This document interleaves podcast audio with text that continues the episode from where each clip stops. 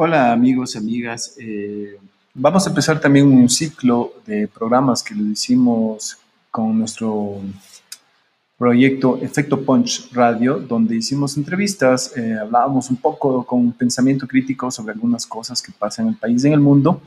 Y nada, queremos escuchar ahora la entrevista a Alejandra Ponce, que es una actriz, emprendedora y nos va a contar mucho, mucho de su vida y de un proyecto interesante. Así que escuchemos.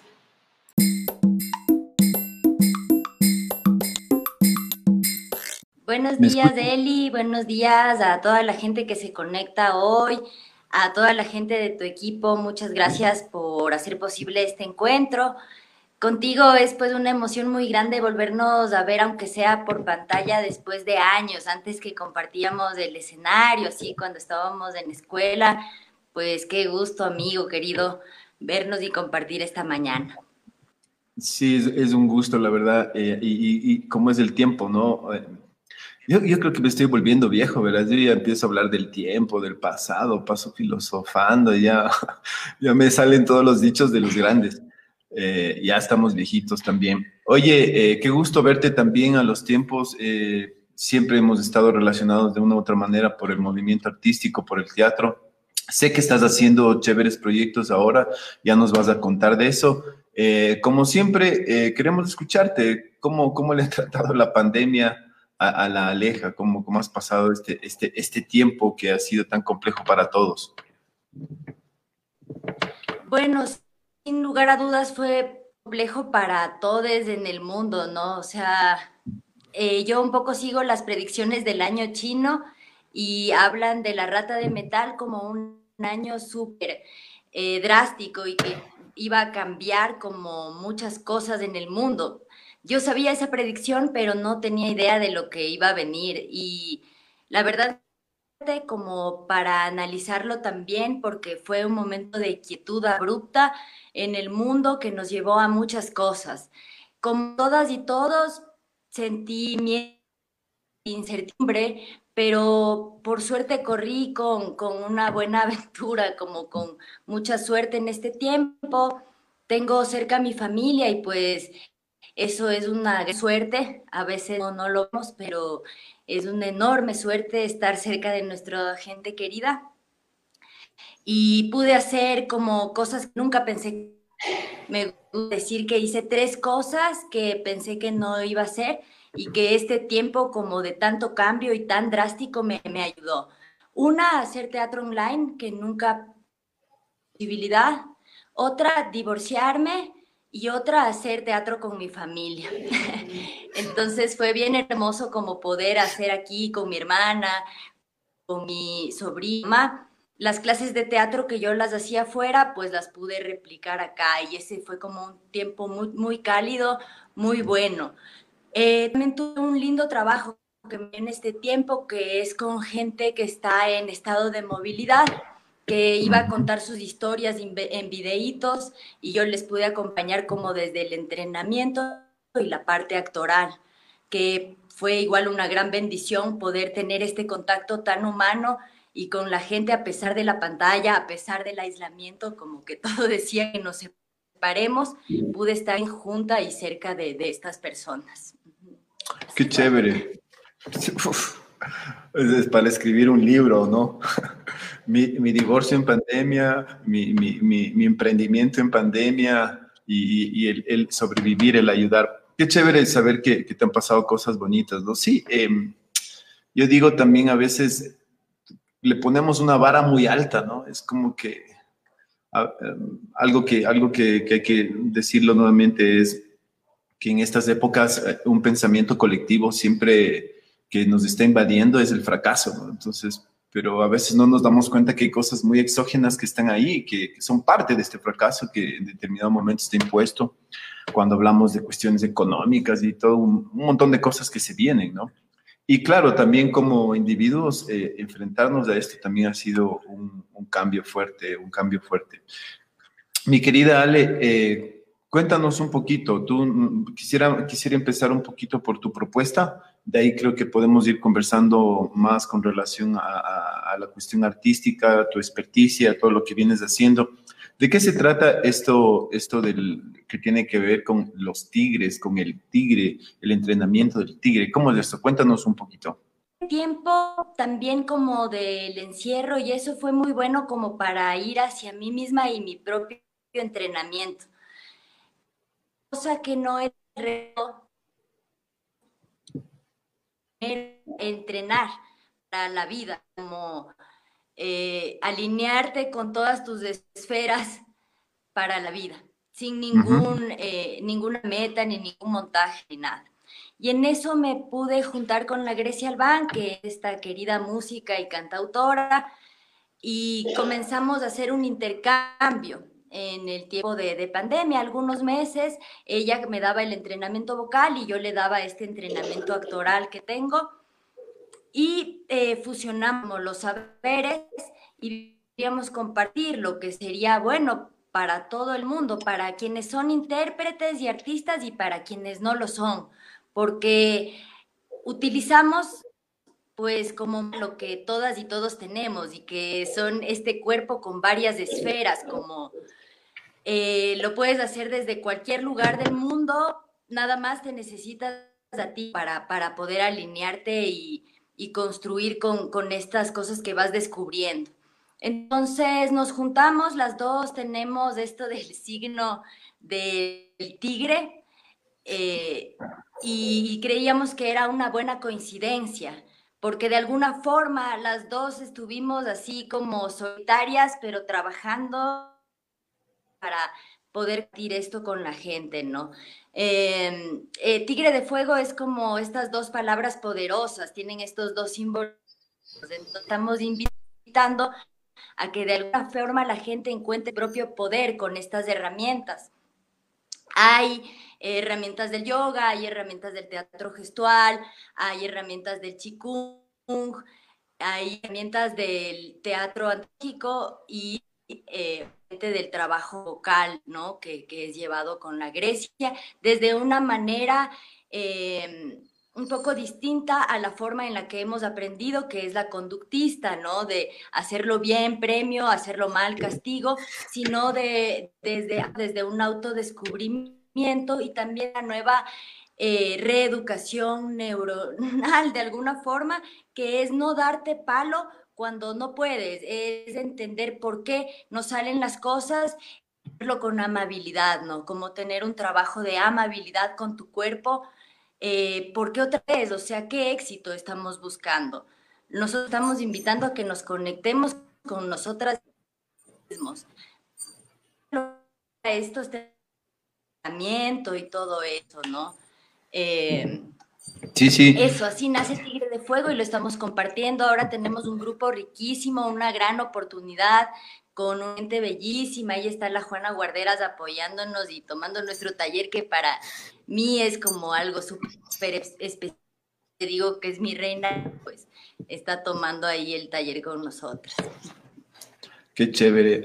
Eh, Oye, qué, lindo esto que me cuentas, ¿no? Cuando, hablas del conductismo, me acuerdo de Skinner, ¿no? Y, no el de los Simpsons, sino, sino el que creó este experimento de la caja y las palomas, ¿no? Eh, eh, ¿qué, foco que influenció eso tanto y, ahora esta, esta, esta sociedad de, castigo y control, ¿no? Eh, hay una filósofa argentina que plantea eso, que ahora estamos en una, en, en una sociedad de control y, eso se ve justo en, la, en, la, en, las broncas que hay ahora, ¿no? O sea, cuando hablamos del biopoder, de una nueva biopolítica, y, todavía estamos discutiendo si el aborto es legal o no, y hay estos criterios súper súper ridículos en torno a, a, a, lo que no se debe conversar de, de ese problema, ¿no? Eh, volviendo al tema tuyo y con este contextito, eh, ¿por qué crees tú que es importante alejarnos de, esta, de estas de estas formas de educación tan impuestas, tan cooptativas, tan, eh, tan castigadoras, ¿no? ¿Por, qué somos una sociedad que, nos encanta el castigo? O sea, ¿por qué no mirar un poquito más allá? ¿Qué, nos hace falta para, para intentar tener nuevas perspectivas de, de, entrenamiento, de educación, de todo eso? ¿Qué crees que nos falta? ¿Por qué crees que es importante eso? Salir de la caverna, ¿no? O sea, como ver un poco más allá de las formas proyectadas en la pared y las que nos enseñaron que esa era la verdad y seguir el, instinto para poder llegar a la, verdadera luz, de alguna forma como siguiendo este mito de, la caverna. Yo creo que ya, ya tenemos, eh, como ya nos dimos cuenta que son solo sombras proyectadas, entonces entender que esto de la educación y el aprendizaje nunca termina, o sea, ni el más maestro de los maestros puede tener eh, el, conocimiento o la verdad, vamos a estar ahí probando, vamos a estar ahí comunicándonos, vamos a tomar como de nuestro pasado y vamos a construir unas nuevas cosas, pero nunca termina. O sea, esto del aprendizaje es más bien circular, solo que aprendimos de una forma vertical que viene como herencia para mí, sin lugar a dudas, desde la conquista y desde esta forma impuesta de educación, con conquista, eh, con castigo, con esclavitud y la iglesia también ahí como una entidad súper poderosa que hasta ahora eh, continúa decidiendo. Pero nosotras y nosotros ya nos dimos cuenta, es toda una movida mundial esto del despertar de conciencia y ver que esta verticalidad no va con nosotros, sino que más bien seguimos como la vía circular de este eterno aprendizaje, ¿no? Entonces, para quienes ya nos dimos cuenta, eh, ver que somos bastantes y que están existiendo estas nuevas formas. Ya este tiempo de, de esta, de, esta, eh, de este despertar ya es. Entonces, ya nos toca hacernos responsables y, e, ir como buscando esta nueva vía, ¿no? Yo ahora me gradué en pedagogía, justo eh, un poco antes de, de que empiece todo esto con la pandemia, y me presento como un error pedagógico que se graduó en pedagogía. A ver, a ver, a ver, a ver, a ver, a ver, paremos un poco. Se puso buena la conversa. A ver, explique, elabore. ¿Cómo es ese error pedagógico? ¿Qué pasó? Bueno, supuestamente yo era como un adolescente problema y tú me conociste. Sí. y por suerte encontré teatro como una vía en donde yo podía encontrar como todo el cauce de este río eh, que venía con fuerza, ¿no? Y si yo no tenía esta herramienta, no sé qué hubiera pasado. De ahí tal vez sí me convertía en un adolescente problema y una persona problema y funcionaba perfecto para el sistema. Pasé por muchos colegios, eh, siendo siempre como una buena alumna, pero con una disciplina terrible, como con el, el sistema que chocaba con, con esto del castigo y con esto de, no llevar la forma correcta, digamos, como... En el teatro pude ver que no era verdad, porque estudiar siempre me gustaba estudiar y leer leía desde chiquita y eh, no era eso, era este el sistema, no, no encajar dentro de los cánones. Pero bueno, finalmente, ya grande, me, fui hacia esto de la pedagogía para poder entrar a la raíz y ver también lo que estaban estudiando eh, la gente que fue mi profesora, como para ver esta, esta academia y esta raíz que tenía. Me pareció muy valiosa, encontré a gente muy valiosa dentro de la academia eh, y siempre me gustaba estudiar. Lo chévere es que ahora yo tenía la herramienta del teatro como para poder llevar por ahí eh, hacia donde quería mi investigación. Y topé muchas cosas maravillosas como Steiner, como estas nuevas pedagogías que en realidad se basaban en las viejas pedagogías que tienen los pueblos originarios. Entonces, error pedagógico sí para el sistema, pero parece que al buscar estas nuevas vías de pedagogía estamos construyendo una nueva visión y una nueva cosa, ¿no? Entonces... Eh, eh, eh, solo, solo ahí verás, quisiera reforzar esa parte, si es que me deja mi perro que se mete aquí. Tengo un perrito que siempre se mete a determinadas horas, es como que se pone interesante la conversa y viene, verás. Es como diciendo, a ver qué pasa. Verás, lo, que quería decirte es que también hay que entender algo, verás, que parece que no, no, no lo estamos captando, no, no nos esforzamos por entender o se nos pasa que es que este error, este error en el sistema o este error pedagógico eh, son micropolíticas, que son microacciones, son subjetivaciones que en un momento dado, como tú dices, pasa cuando despertamos, ¿no? En algún momento dado ya se fue de nuestra mente el hecho de creernos que somos los únicos en el universo, que, que el, el, el toda esta, esta cuestión patriarcal, el creer que nosotros que somos absolutistas y tenemos siempre la razón. O sea, hay un momento en que vamos haciendo este cambio, ¿no? Pero creo que es necesario por más pequeño que sea. Es decir, entonces yo creo que esto que tú lo, lo, lo, quieres eh, generar un concepto de este error educativo, ¿cómo dijiste? Error... Error pedagógico. Este error pedagógico en realidad es las nuevas líneas que hay que seguirlas. O sea, e, e, es necesario ese error en la matrix, en el sistema, es necesario esa alteración. Y a veces se dan evolutivamente, ¿no? Nosotros ahorita estamos hablando por video y decimos, ah, solo hablando. No, esto es parte de la evolución. O sea, hubo un loco que dijo, algún día vamos a poder hablar frente a una máquina, ¿cachas? Y, del otro lado, no sé, lo, lo veíamos en películas futuristas, ¿cachas? Y ahora está pasando. Entonces, creo que e, estas cosas que tú, que me parece lindísimo el concepto, cómo lo, estás tratando, creo que son vitales justamente para este trascender, ¿no? Porque a veces no sabemos cómo. Y es simple, es conocimiento, es, es empezar a ver la manera diferente, de dejarse de estas tradiciones que nos, que nos cooptan, ¿no? Que nos tienen, como tú dices, en una jaula y que también ya se convierten en nocivas, o sea, es toda una cosa el reaprender y reestructurarse. Yo tengo mucho, o sea, de una estructura eh, conductista y patriarcal y machista, pero si ya me doy cuenta, algo puedo hacer, algo puedo hacer para ir generando mis nuevas conexiones neuronales. Claro, claro, claro. No, eso, es vital, es vital y a veces es, es tan difícil, ¿no? También a veces creo que, también creo que todavía no lo logramos, o sea, creo que estamos en el proceso, ¿cachas? O sea, desde, es, es, es, cuando, es como cuando hablamos desde el tiempo, ¿no? O sea, en esta existencia infinita, creer que vas a planificar el futuro o importa lo que ya pasó, ¿no? Es, es, es, como canalizar esto. Oye, y ¿Y cómo funciona el taller? O sea, ¿qué, ¿qué, es lo que pueden hacer la gente para participar? ¿Cómo lo abordan? ¿Tienes también estos debates? ¿Cómo, cómo funciona? Bueno, ahora estamos con el entrenamiento los martes y jueves de 10 a 11. Entonces nos damos cita como desde donde estés. Hay gente que está en la selva, hay gente que está en la ciudad y como que adaptas tu espacio para poder entregarte este tiempo tú mismo y tú misma. Eh, puede entrar cualquier persona sin límite de edad. La única eh, eh, condición serían las ganas de querer autodescubrir y las capacidades que tienes como con tus esferas y conectar con estas prácticas del trabajo vocal y del trabajo psicofísico.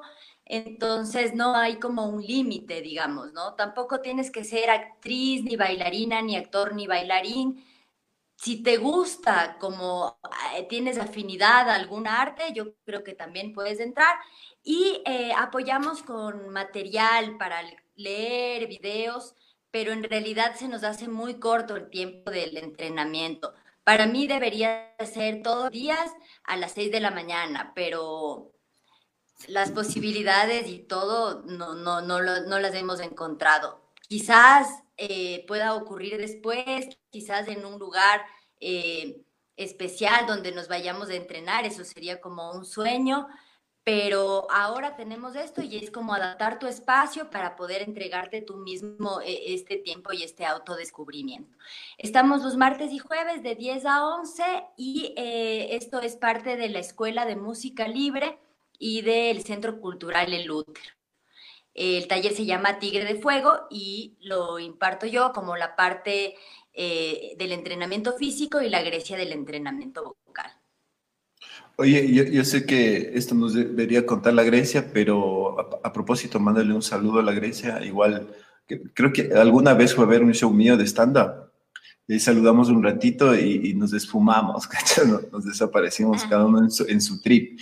Oye, em, cuéntanos un poquito eh, cómo se complementa el trabajo vocal. Yo sé que obviamente es vital para el trabajo autoral, pero en este caso, ¿cómo se, cómo se funciona el trabajo vocal que hace la... Eh, no sería trabajo vocal, este trabajo con la voz que hace la Grecia, ¿cómo se fusiona con, en este taller o por qué es tan importante?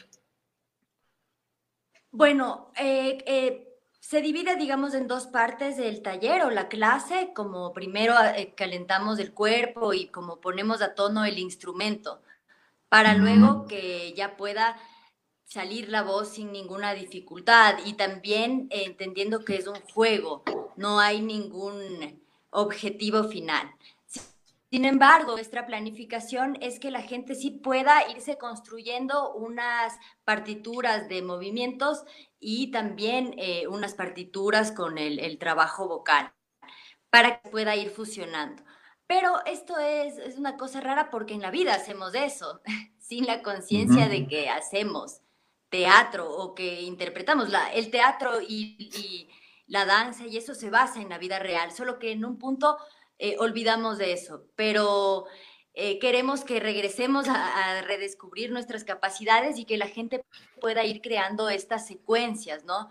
Entonces, eh, vamos viendo, vamos a ir manejando una energía distinta de movimiento cada, cada mes y todavía está abierto hasta el 15 de octubre las inscripciones. Ya luego como que nos eh, quedamos con el grupo para poder llegar a esta construcción de partituras. Chévere, chévere. Oye, sabes que buenísimo. Igual ya en caracteres vamos a poner, eh, creo que voy a, si podemos poner el número de, que te escriban por WhatsApp o, o a la página o a dónde. Sí, por favor, que me escriban al WhatsApp para cualquier información. Eh, voy a dejar un número que es el 09843 42475 o pueden recibir información también en las redes eh, al Centro Cultural El Útero, a la Escuela de Música Libre o en los perfiles del Instagram Aleja Ponce Vargas y el de Grecia Albán. A cualquiera de estas cuatro opciones pueden ir por información. Todavía estamos con las inscripciones hasta el 15 y tenemos un grupo a lo bestia. Está eh, muy, muy bello este encuentro. Chévere, chévere. Que, que, que, eh, sí se extraña mucho también estos talleres con la gente, ¿no? Conocer a una gente, gente nueva en un taller, trabajar el teatro, la danza, todo es desde un taller, es, lindísimo. Qué pena que ahora no se pueda dar. Oye, te felicitamos, estamos seguros que les va a ir súper bien con esto. Oye, y, antes de, de, que te nos vayas, queríamos preguntarte también, ¿cómo te fue con esta obra de teatro que estaban con la Juana y alguien más? Yo pude ver algo así en redes, pero no, no vi de cerca. ¿De qué se trataba la obra? ¿Cómo les fue o están en temporada todavía? Bueno, este fue un trabajo que se llama Intervención. Tuve la oportunidad de trabajar con un elenco eh, súper rico, con unas actrices a las que admiro mucho y esos son como los grandes regalos de este año de la ratita de metal. Eh, estoy ahí en escena con la Juana Guarderas, con la Fernanda Aus, con la Laura Oviedo y con la Manuela Romón Lerux en el escenario, pero también en la parte de dirección. Y eh, en este trabajo quiso fusionar el trabajo del cine y el trabajo del teatro. Por ahí la, propuesta es como su primera eh, variante, probando esto de, lo online y lo del teatro. Luego fue una obra que se montó todos los ensayos online, lo cual fue loquísimo y nos llevó en una montaña rusa de emociones. porque tiene sus limitantes, porque estábamos acostumbradas al cuerpo a tocarse, a reírse, a burlarnos, a todo, pero bueno, ahora hay con este tiempo de espera y paciencia que también es, una nueva cosa. Y eh, este trabajo se realizó gracias a la Humboldt, que eh, gestionó todo este proyecto. Es de una autora alemana y propone una nueva visión de lo que son estas intervenciones. Eh, no sé si tú conoces un poco de esto. Sí, estamos hablando de las intervenciones, no sé, lo que yo sé es estas intervenciones cuando alguien está con problemas de drogas y le interviene la familia, ¿a eso te refieres o a otra intervención? Sí, sí, exactamente. Entonces es abordar el problema de las adicciones desde otro punto de vista, porque Tal vez se nos pasa que hay otras adicciones también bien peligrosas como alrededor nuestro que no tienen nombre de adicciones y que son totalmente permitidas. Entonces, esta obra viene a criticar esas cosas y estas formas también de alguna forma de, rehabilitar o querer rehabilitar a, las otras personas. Con Dios. Sin ver en profundidad que esto de las adicciones va más allá a la adicción a una sustancia, ¿no? Eh, fue un trabajo muy interesante, fue un elenco riquísimo con el que pude trabajar y por ahora no está, estuvo abierta unos días en el YouTube la obra, pero estamos esperando poder moverla. Em, se va a mover en festivales, se va a mover, esperemos, otra temporada, pero ahorita un poco depende de, la gestión que se haga porque esta obra tiene derechos y paga derechos. Entonces, mm. vamos a ver. Eh, no queremos que se quede en una sola presentación porque la verdad, como nos gustó mucho hacerla, lleva un mensaje chévere y hay trabajo y esfuerzo de, un montón de gente, ¿no? Como de la Humboldt, de la Manuela, de Joaquín, que fue el director de la parte audiovisual, eh, Joaquín Davila Romolerux, un joven talentosísimo ahí que con todo la paciencia y trabajo nos llevó a este, este trabajo con lo audiovisual. Qué chévere. Oye, qué interesante ese tema, qué, qué bien e, esa obra. Yo, yo, lastimosamente no la pude ver. Eh, eh, oye, ¿por qué crees que las adicciones siempre se curan con la religión? ¿No trataron ese tema? Bueno, no sé, aquí yo veo como una, unas cosas bien valiosas, pero también otras peligrosas, ¿no? Como yo creo que para poder curarnos de una adicción es indudable que tenemos que ir hacia nosotros mismos y hacia nosotras mismas, lo cual nos lleva hacia la espiritualidad sin lugar a dudas. El espíritu habita en mí y habita en todos y habita en los elementos y habita en todo el universo. Entonces, este ir hacia mí para yo poder conectarme a recuperación, para saber qué está haciéndome mal, qué me lleva hacia hacia la sombra y, la oscuridad. Entonces, este ir hacia nosotros sí es de espiritualidad y sí necesita como de ese sostén, ¿no? Ahora yo creo que la gente se dio cuenta y el sistema también se dio cuenta de eso y le pone fórmulas eh, que deben funcionar sí o sí, pero les humanos no somos así, somos circulares y algo que funciona en uno a lo mejor no funciona en, otro. Y las verdades no tienen nombres y apellidos. Entonces, es muy cruel que se aproveche como esto, que sí es necesario de la espiritualidad con el nombre de religión o venderles de eso a familias que están en un momento de desesperación por ayudar a sus seres queridos que tienen adicción, como ir por esa parte me parece muy cruel, sin embargo son armas del sistema y tenemos que darnos cuenta. Creo que podemos tener una recuperación con apoyo y también con esto de agarrarnos de nosotros mismos, que podemos convertirnos en nuestra propia medicina. Sí, sí, e, es, es, es, vital analizar ese tema, ¿no?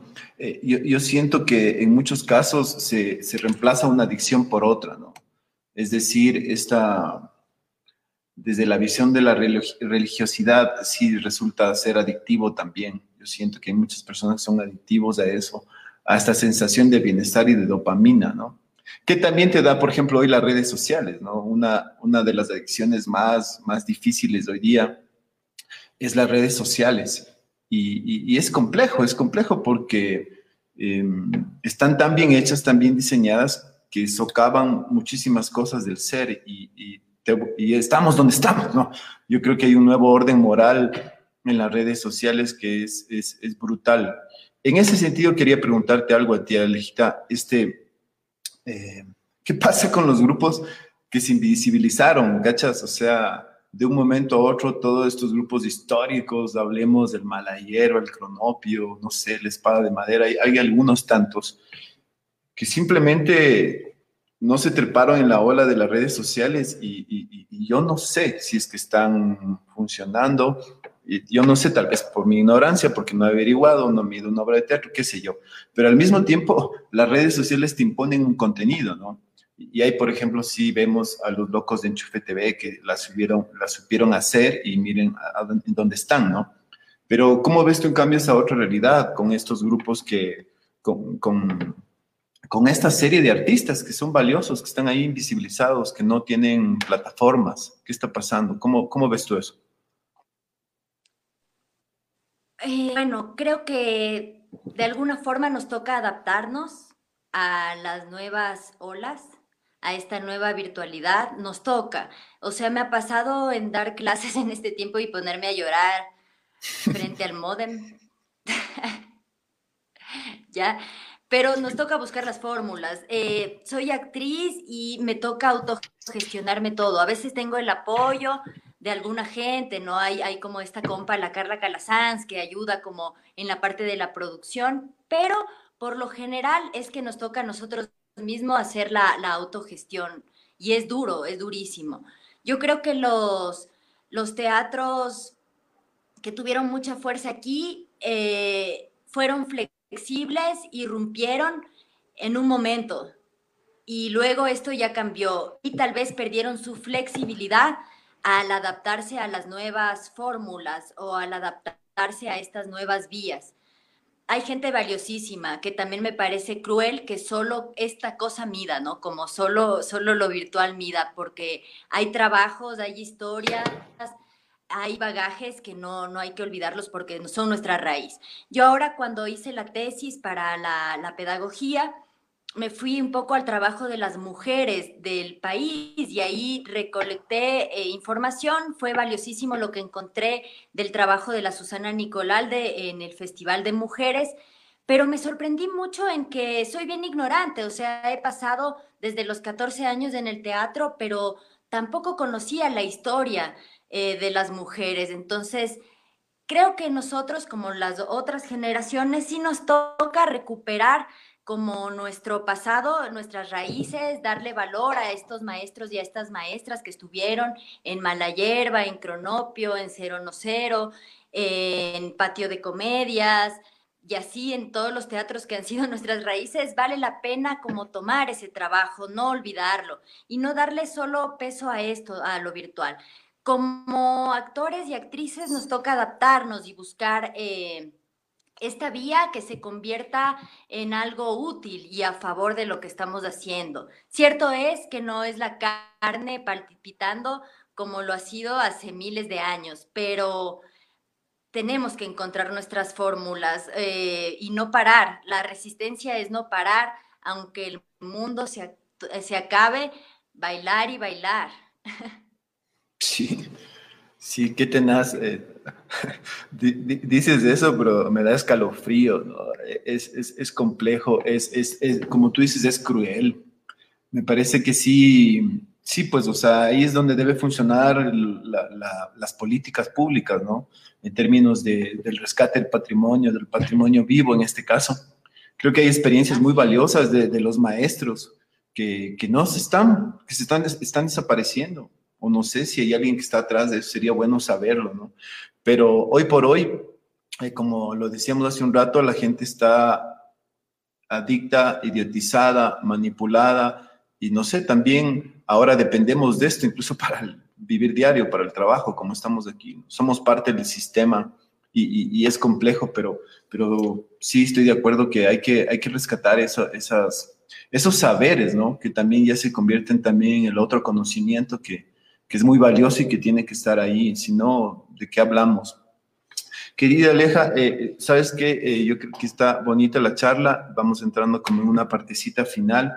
Em, ¿Cómo ves tú, en cambio, ahora el, el, tema este de la mujer ahora en el país? ¿Cómo ves el tema teatral? Eh, o sea, desde tu experticia, desde tu desde tu forma de subsistir, como ya nos has venido contando, ¿cómo ves el tema de la mujer, el, el teatro en el país, con la ¿Cómo ves ese tema? Bueno, eh, con esto del investigar un poco el trabajo de las mujeres en el Ecuador y en Latinoamérica, hay trabajos bien fuertes. Eh, porque nuestra realidad y las condiciones son bien fuertes en esta América Latina. O sea, todavía seguimos siendo herederos de la conquista y de la esclavitud, solo que ahora tiene otros nombres. En Ecuador, Argentina y México son los lugares más peligrosos para ser mujer. Eh, más peligrosos. De ahí todo es peligroso. Eh, tenemos un Brasil que tiene violencia a la mujer en unas tasas altísimas, un Ecuador que está en un momento terrible. a nivel de económico, de las políticas y medidas que se están tomando. Entonces, yo creo que como mujeres, artistas, no debemos olvidar esto y de alguna forma nuestra voz es el teatro. Si es que eres actriz, eh, tu voz será la danza, si eres bailarín o bailarina o la música. Pero yo creo que ahora es responsabilidad decir lo que está ocurriendo y es un momento terrible en cuanto a la violencia contra las mujeres, contra los hombres también, eh, por la cultura patriarcal y machista. Y para mí ya es tiempo de que no nos hagamos los locos ni las locas ante las cosas que ocurren. Hay un trabajo bien hermoso de la Susana Nicolalde al haber encontrado a tantas mujeres cada año en el, en el Ecuador. Esta ha sido una oportunidad buenísima y han venido mujerones eh, a presentar obras y que no hemos visto a veces por tiempo, por cualquier cosa. Entonces, creo que hace falta ver hace falta investigar, pero también nos hace falta hacer como actrices y como mujeres. Eh, no podemos estar tan alejadas de lo que ocurre eh, en la política, en lo que ocurre en las relaciones, en lo que ocurre en la sociedad. De alguna forma, el teatro es nuestra voz y tenemos que decir. El trabajo de Yuya Chkan y Yana Correa, el trabajo aquí de Carlina Derex, de Paulina Sánchez con un trabajo hermosísimo, transformando la violencia y el dolor en belleza. Esa para mí es la resistencia, o sea, a pesar del dolor que hayamos sufrido, a pesar de las opresiones, a pesar de la violencia, podemos generar bombas o flores poéticas. Eh, eso creo un poco de la situación y de, de, nuestro trabajo. Sí, eh, eh, qué complejo, ¿no? A, veces, a veces ya suena esto que voy a decir, paciencia, o sea, lo que quiero decir es que este, este, estos, estas luchas, estos, estos posicionamientos de un modo de pensar diferente, a veces se vuelven hasta ya retóricos, ¿no? Porque no, no calan, no empiezan a hacer y hay cosas tan valiosas como las que tú nos estás contando. Y sí, somos una, una sociedad replicadora de, de, machismo y de maltrato, ¿no? Que tenemos que esforzarnos por cambiar eh, esta semana y desde la anterior empezamos un ciclo de conversar con, mujeres bien interesantes. De hecho, más luego viene Mariana Andrade. Imagínate, vamos a hablar de la coyuntura cultural en el país, va a ser lindísimo. Así que creo que, creo que es importante. Te escucho y me, siento bien porque siento que sí, sí hay, sí va a ser platónico, si hay esperanza. O sea, lo que quiero decir es que el sistema en que vivimos está agotado, ¿no? Lastimosamente está muy agotado, no, no hay salida, o sea, yo no veo cómo, cómo vamos a afrontar el año que viene, ¿no? En términos de, de emprendimientos, o sea, imagínate que ya la discusión había de industrias culturales, ahora estamos en pedazos, ¿no? Ahora hay que hablar solo de emprendimientos y de esfuerzos y de estas cosas muy aisladas, ¿no? Mi querida Ale, eh, ¿cuáles serían tus, tus, tus, palabras finales en torno a esto? ¿Qué, ¿Qué, nos quieres decir? Qué es lo que quieres decirle a la gente, eh, sobre todo a las mujeres, eh, a los hombres también, que nos hace falta entender un montón de cosas. Eh, ¿Cuál sería tu, mensaje en torno a, esto que hemos hablado? Y sobre todo esto, empecemos por ahí, ¿no? Este cambio de sistema. ¿Tú cómo, qué, cambio de sistema quisieras, al menos en, nuestro ámbito, en el, en el artístico, en el entretenimiento, ¿no? Que es una necesidad básica del ser humano, pero ahorita por las condiciones del país no, no son así. O sea, la gente decide ahora invertir en determinadas cosas y obviamente el entretenimiento, el cine, la cultura pasa a un segundo lugar, lo cual hace más complejo todavía la situación del gremio. Entonces, te escuchamos. Bueno, eh, creo que este tiempo nos, como lo dijimos al principio, nos ayudó a ver que esto del, arte, del teatro, de ver las cosas desde otro punto, de vista es bueno para la salud, eh, es bueno para la salud psíquica, emocional y física de las personas. Entonces, ya que las políticas no nos van a amparar, nos toca entre comunidad darle valor a eso. Entonces tú desde tu espacio puedes apoyar a los artistas o las propuestas que están cerca, porque nos falta eso, como entender que sí es valioso entre nosotros y en comunidad. Yo creo que es momento de ir eh, buscando posibilidades de encuentro, no sé cómo, pero ya en carne viva y también nosotros salir un poco de esto de que el teatro solo se hace en las tablas. A lo mejor es momento de habitar otros espacios eh, sin necesidad de una remuneración. Ahora, ¿no? También ahí eso es terrible porque es trabajo lo que hacemos, o sea, el arte secreto del actor y su training nadie lo ve, pero son horas de esfuerzo es muy chévere lo que está ocurriendo con el intercambio y el trueque. A lo mejor podemos ir creando eh, vías por ahí de ahí al sistema le, va a convenir olvidarnos y ser las más relegadas de todas las artes y que nos callemos. Pero ahí retomo otra vez esto de la esperanza, ¿no? Eh, que sea lo último que nos quiten. Nosotros podemos alimentar esta esperanza eh, para un tiempo mejor en el que nos podamos comunicar con más respeto, con alianzas mucho más sanas, eh, nosotros podemos ir construyendo ese, ese presente, tomando el presente presente eh, con todas, ¿no? Con esa esperanza interna.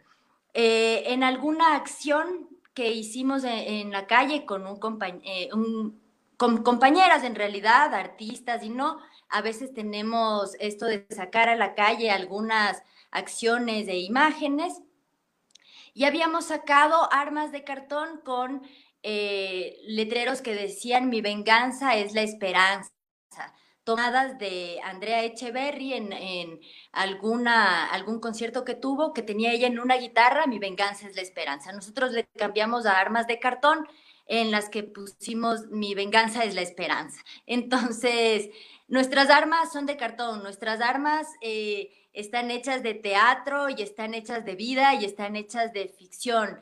Y son las semillas que van al imaginario y a la emoción de la gente. Son valiosísimas. Eh, alimentan y dan esperanza. Entonces, nosotros tener esa conciencia de que tenemos estas semillas poderosas, de estas bombas poéticas, eh, y la gente ver y no, no dejar a un lado por el tiempo estas manifestaciones importantes para la salud y para la vida. Esa. Por ahí iría mi, mensaje.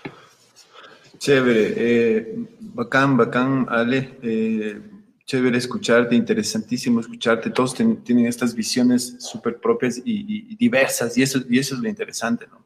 Hemos estado acostumbrados solo a un discurso globalizador o un, discurso súper impuesto que no tiene nada que ver con, las realidades de cada, de cada individuo, ¿no? De la sociedad y, creo que es vital lo que tú dijiste. Algo, algo que mencionaste es, vital, que a mí, por ejemplo, me choca, no sabes cuánto, porque una lucha del artista ha sido el dejar de hacer cosas gratis, es decir, que valoren tu trabajo y te paguen.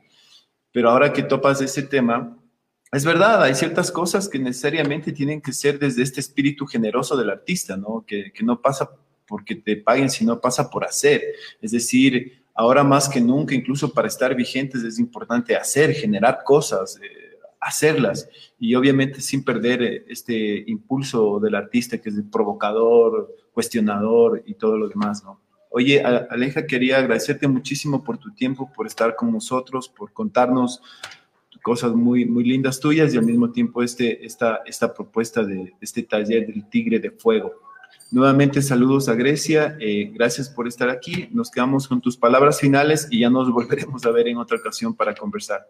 Muchas gracias, Eli, un gran abrazo, que estés muy bien y de ley seguimos ahí comunicándonos. Muchas gracias a todo el mundo que se conectó.